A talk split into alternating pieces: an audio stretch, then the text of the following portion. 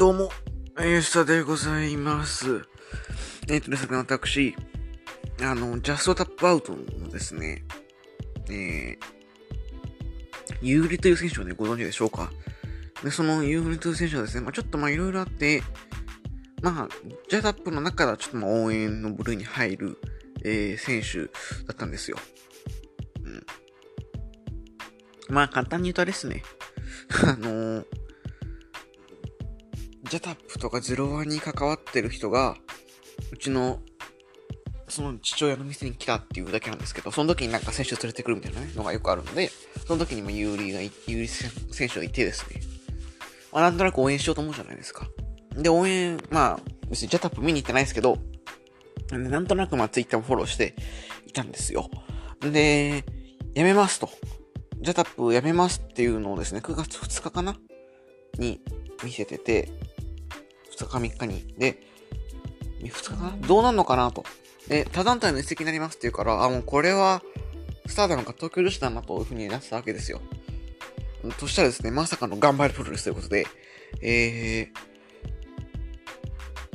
ー、頑張るプロレスとは思いませんよね。女子プロ、やっぱ女子は、あのー、ちょっと下の、あんまり、そのお客さんとか、まあ、規模がちっちゃいとこ辞めると、スターダムが東京女子っていう流れがあった中で、あえて、あえてというか、頑張るプロレスというね、ね、そこは意外なので、えー、楽しみなんですが、あのー、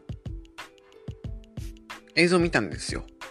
その有利がね、やってるところ。うーん、想像以上にひどいですね。ねでその、技が、なんていうのかな。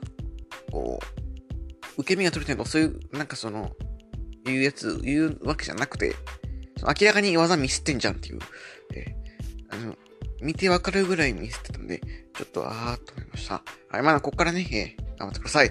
ということで、どうせ型のニュースは第112回の今回は、新日本プロレス9.4メットライフドーム、うん、レッスルグランドスラム in メットライフドーム大会のレビューしていこうと思います。えー、ね、いろいろ言ってごめんなさいということで、ね、もうやっぱ試合をすればすごい新日。ね、この前のどうも思いましたけど、はい、ということで、始めていきましょう。当然型のニュースは、プロレスの歴5年の吉橋、河野正幸、土井浩二、黒潮イケメン二郎好きの吉沢が、ゆるく時には語るポッドキャストです。レスラーとのパイプや裏情報なので、足からず。ということで、第112回、始めていきましょう。まず、第0試合からですね。第0試合スタートのスペシャルマッチ、レディーシー、マイカ VS 上谷さや渡辺門は、えー、12分2秒、フェニックススプラッシュからの片やり固めで、上谷さやがレディーシーに勝利しました。はい、この中一応レディーシーがですね、まあ圧倒的にキャリアしたという感じになっているわけなんですけども、頑張ってましたね。えー、レディーシーは元家庭科の先生ということですですね、元教員と。で、上谷は元バイト AKB。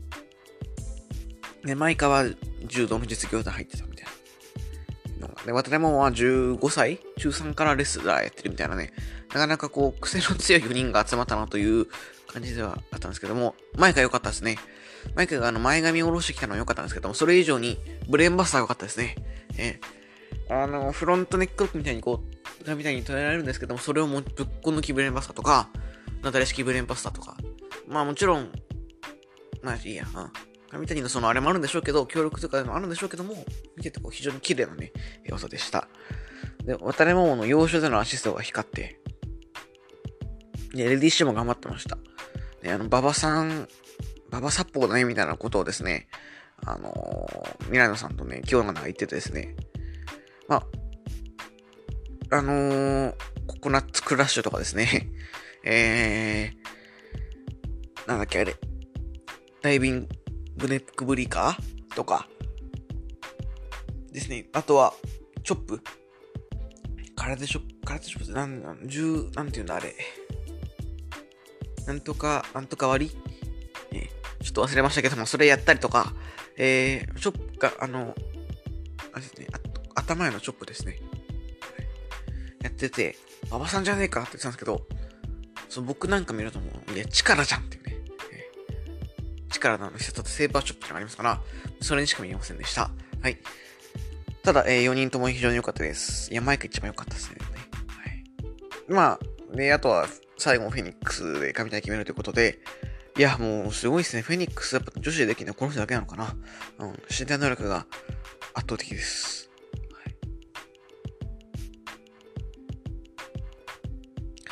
して、第2、第1試合、スペシャルタックマッチ、タイガーマスク、ロビーイーグルス対、武士高橋ロムです。こちら10分40秒、ロンミラースペシャルで、えー、ロビーが武士に勝利しました。はい。えー、ヒロムは復帰2戦目、武士は復帰戦、コロナから復帰戦ということで、心配だったんですけども、まあまあまあ、前哨戦にしては面白かったかなと感じですね。はい。ロビーとヒロムどっちが勝つのかなというところですけども、ぜひ、ここはですね、ロビー期待したいです。ただヒロム勝つ気がしますけど、はい。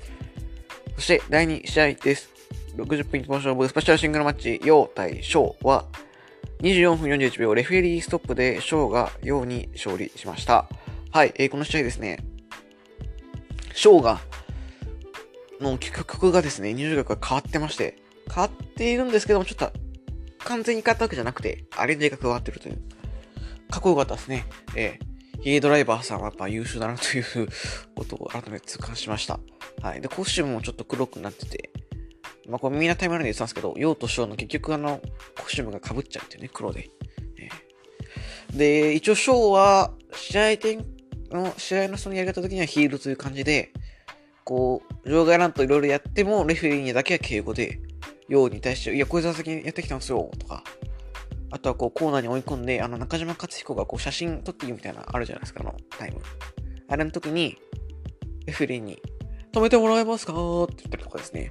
えー、ちょっと、最近新日で見ないタイプのヒール、喋る、喋ってちょっと頭いっちゃってる系のヒールやってたんでよかったですね。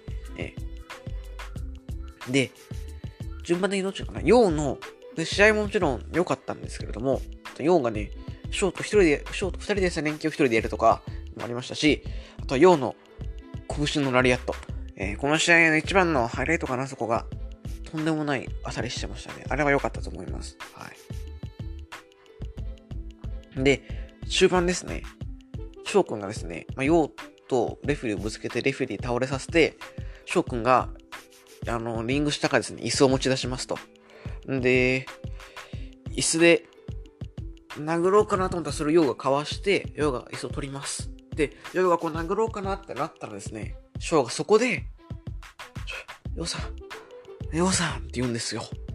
いや、そこでヨウさんをつつついてくるかと。ね。この二人の長年の信頼関係を、もう一回そこでちょっと見せてくるとですね、翔くんの思いめちゃくちゃ悪いテクニック。いや、僕はちょっとこう、うるっときちゃいましたよ。ええー。翔さん、ヨウさん。ヨウさんっつって。勘弁してください、ヨウさん。俺っすよ、翔っすみたいな感じで、まあそこまで言ってないですけども、そんな感じを見せてですね、ちょっとやっぱヨウくんためなんですよ。で、ヨウくは椅子を伏せて、トラスキク画面に打ち込みます。で、えー、ダイレクトドライブ狙うんですけども、翔くんが急所打ち。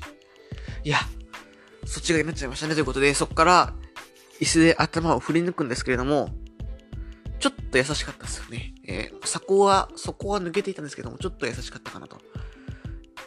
やっぱあの、僕の理想は、レッスル1 9.1横浜分隊で、2019年のね、見せたドイクマ決戦のドイクマのこの最後、椅子合戦なんですよ。で、椅子がこう、そこが抜けて頭にかかる。あれが理想じゃないですか。なんですけども、ちょっとそこまでいかなかったかなと思いました。ちなみにそのドイクマ決戦の時もですね、あの、土井が椅子つかないんじゃないから、こう、そこを抜こうと思ってやったら、ちょっと感覚見せてですね、あの、椅子の上の部分、背もたれの部分が、熊の頭にガーンと当たってめちゃくちゃ痛いっていうのがありましたね。はい。それは置いといて、まあ、そんな感じでした。で、最後は、えー、フットチョークと言われるようなやつですね。えー、まあ、時間が長いかったので、しっかりこう、試合を作ることができていたと思います。はい。よかったです。えー、で、試合、まあ一応、引退しろや、みたいなことを言って、んで、あれですね、イービル裕次郎、東郷さんが来て、バレクラなんだけど、その、胸元のプリントはバレクラの、いわゆるバレットクラブっていうロゴじゃないみたいな。で、でもこう、すでにはバレクラ入ってるとですね、今一応バレクラ加入ということではあるんですけれども、えー、なんだっけ、ハウスオブトーチャーというですね、えー、ユニット、ユニットなのかな？ユニットなのユニットなのかわかんないですけども、になりました。はい。で、エンパイア入りがですね、囁かれてましたけども、まあ、よく考えてみたらですね、エンパイアに入ったらもう一人やられ役になっちゃうわけで、となってくるとこのハウスオブトーチャーでは、東郷さんもいるし、裕次郎もいるから、ちょっと言い方あれですけど、二人いるから、やられ役はまあいないじゃないですか。その二人で十分じゃないですか。でなってくると、ショーが、やられ役ではなくて、そこから先が見えると思うので、そういう意味ではですね、非常にいいと思います。はい、そうですね。で、ただちょっと、一番まあ、つまんないとは言わないですけども、なんか花がないユニットだと思いますよ。えー、裕次郎？イービル？統合って、ねえ。いや、まあ言いませんけどね。はい。はい。こんな感じでした。試合は面白かったです。そして、第3試合です。時間無制限一本勝負、KOPW 2021争奪戦、ノー DQ アイクイットマッチ。チャレンジャー、ヤノトール対保持者、チェイズ・オーエンズは28分3秒。えー、ハサミ突きつけですね。ヤノトールがチェイズ・オーエンズに勝利しました。はい。えー、はい。で、この試合、どうやら試合、ちょっとあんま持ってなかったんですけども、試合、その前哨戦で、怖い頃に矢野で来いみたいなことがオーエンズは言ってたらしくて、で、その結果ですね、矢野はなんと、えー、金髪、そう、バンガサを持って入場してきたわけですね。で、いつものあの、宣伝の要素ゼロで来たわけです。その、登別観光大使とか、本とか DVD とかね。えー、で、もうこの中言ってしまえばそのあの頃の矢野徹っていうんですね、僕はもう、自伝でしか見たことないやつなんですよ。矢野の自伝でしか。見ました矢野の自伝面白いですよ。えー、それでしか見たことない、えー、矢野の怖いところ。で、トラッシュ缶持ってきたりとかですね。チーム 3D とかとやった時ですね、多分ね。軽く見たことあるんですけども、その時の怖い矢野で来てですね、非常に興奮しました。で、長い28分とですね、KOPW にしては長いんですけども、マジでそんなにこの二人の一戦にしてはあの前のテキラスストラップマッチで、よりは面白かったかなと思いますよ、圧倒的に。ええ。ただ、あの、終盤ですね、オーエンズが、あのですね、パッケージドライバー、こう、机2本、ね、2本立ててこう上でやるんですけども、机が割れないっていうね、えー、一番痛いやつっていうやつですけども、あれはどうしょうがないですかね。で、最後も良かったですね。矢野が、鬼、あれ？鬼殺し確かやりましたよね。机の上にね。鬼殺しやって、で、最後、バーバーやると音でハサミを持ち出してですね、オーエンズの髪切るのかと思いきや、オーエンズが断る。で、矢野がもう、目を、目の近くにハサミを突き立ててですね、オーエンズがもう、 I quit って言うというですね、えー、素晴らしい感じでした。で、試合後も矢野は、喜、全く喜ばずに帰っていくという感じでしたね。はい。かったと思います。はい。この試合もですね、あの KOPW にしては最高でした。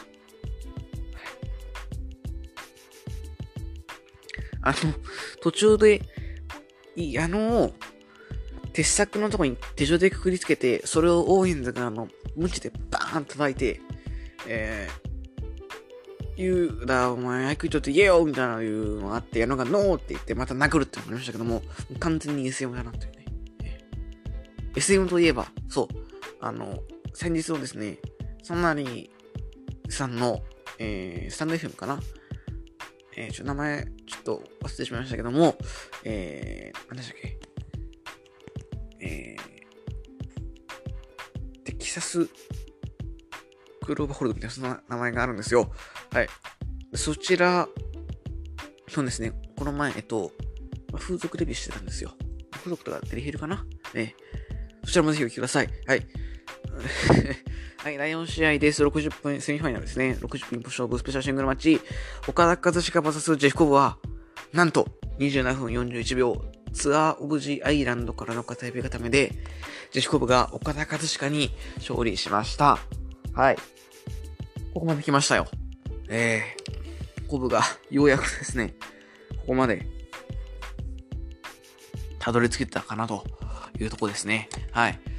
あのー、7.25ドームの再戦となりましたけども、それまで2度ですね、あの、ジャリコキラーで勝ってるということで、まあ、レインメーカー出すよみたいなのが、えー、この試合の鍵というかね、それがメインの実況だったんですよ。なので、あのー、やばいなと。ああ、負けんのかなとか思ってたんですけど、まさかのですね、コブ勝ちということで、よかったですよ。ええー、本当によかった。ただ、ちょっと長かったかなとは思います。はい。この試合が多分一番、あ、まさかの一番長いのが KOPW って面白いですね、この日ね。ねそうですね、コブ、やっぱあの、いつものごとくですね、異常すぎるサポ、異常すぎるパワーサポを出してましたし、あのー、岡田のですね、ビッグマッチとかでよく見せる、場外の、場外とリング内を仕切ってるあの、鉄柵を乗り越えてたのプランチャーですね。ドームとかでよく見るやつ。あれをコブがキャッチして、そのままこのフロアのところでブレンバスターするっていうのもありました。あれいげつなかったですね。ねあとはまあ同じの流れかな。ねあとは今日もアスレチックプレックス綺麗に決まってましたね。あれいいっすね。はい。で、最後は、えー、岡田がツームソン狙ったのかなあれ。ツームソン狙って、そう、岡田の、そう、岡田のレインメーカー出してアロハメーカーみたいなの言ってましたね。はいで、最後も、えー、岡田がツムソン狙います。それをなんとかこらえて、トップロープに上げますと、コブを。岡田をか。岡田トップがあるのかな？で、それをコブが、なだれ式ツアーオブジャラの見たのは、マジソン以来かな。ね、マジソンのオスプレイ戦以来ですかね。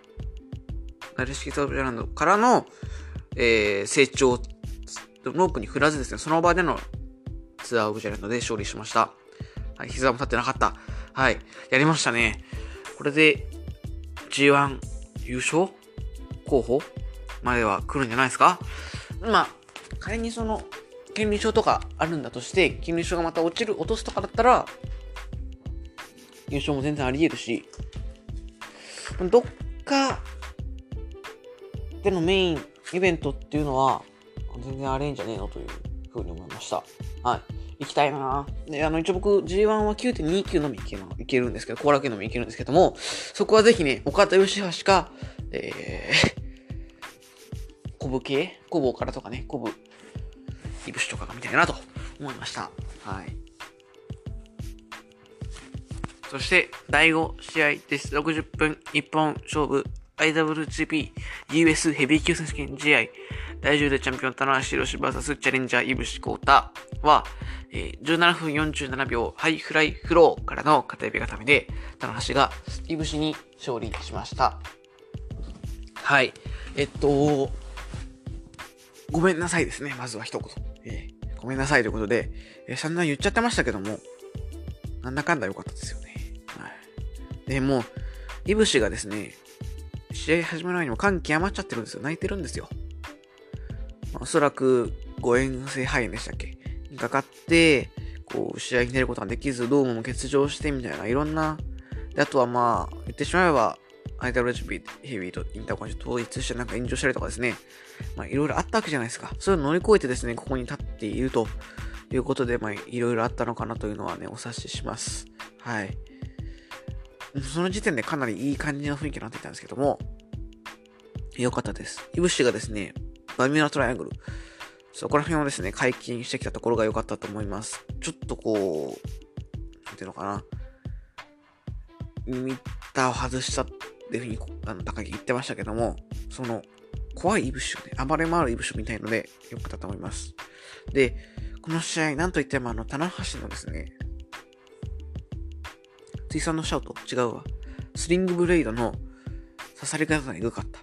えー、一回ちょっとミスるんですよ。イブシとちょっとミスって。で、それ、その後すぐもう一回行くんですけど、その時のやつがめちゃめちゃ刺さってた。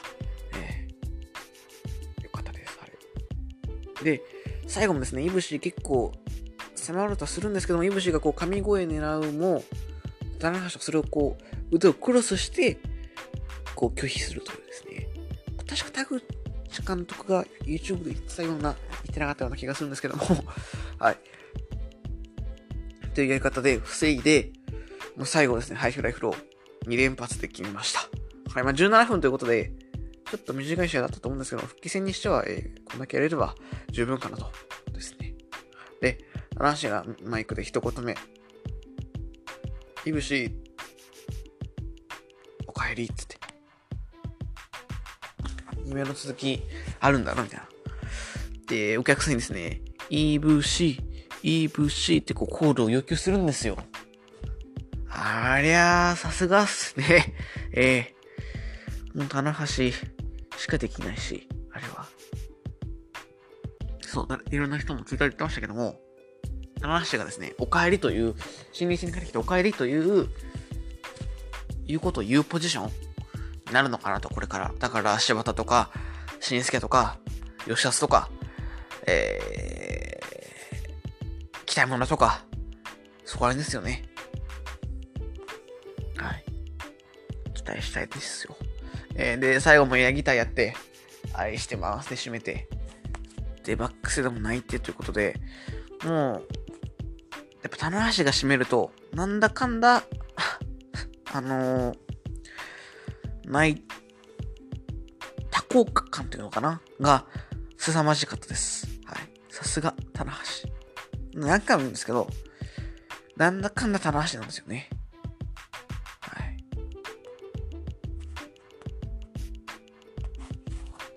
棚橋なんですよ。まとめ、えー、新日は棚橋であるということで、えー、非常に面白い大会でした。で、も今日ですね、もう1時間後 ?2 時間後 ?2 時間半後 ?2 時間後かな？には始まります。今日はやっぱり、なんといってもメイン、棚橋じゃないや、高木イービルです。で、これツイートもしたんですけど、なこの後、新日って需要に入るじゃないですか。ってなってくると、IWGP 響き王者というか、タイトルホルダーが誰でも、別にタイトルマッチないからいいわけですよ。ってなると、イービル今日勝つっていうのも、別にいいんじゃないのという。ハウス・オブ・トーチャーのメンツがですね、全員乱入してきて、で、お、お気づきですかってことで、ロスインゴは、今日、ヒロムはセミ、で、その前には内藤と真田ってことでも全員でしちゃうと、ブッシュしかいない。でも、もしかしたらね、ちょっと見たのは、ヨーくんくんじゃないかなありましたけども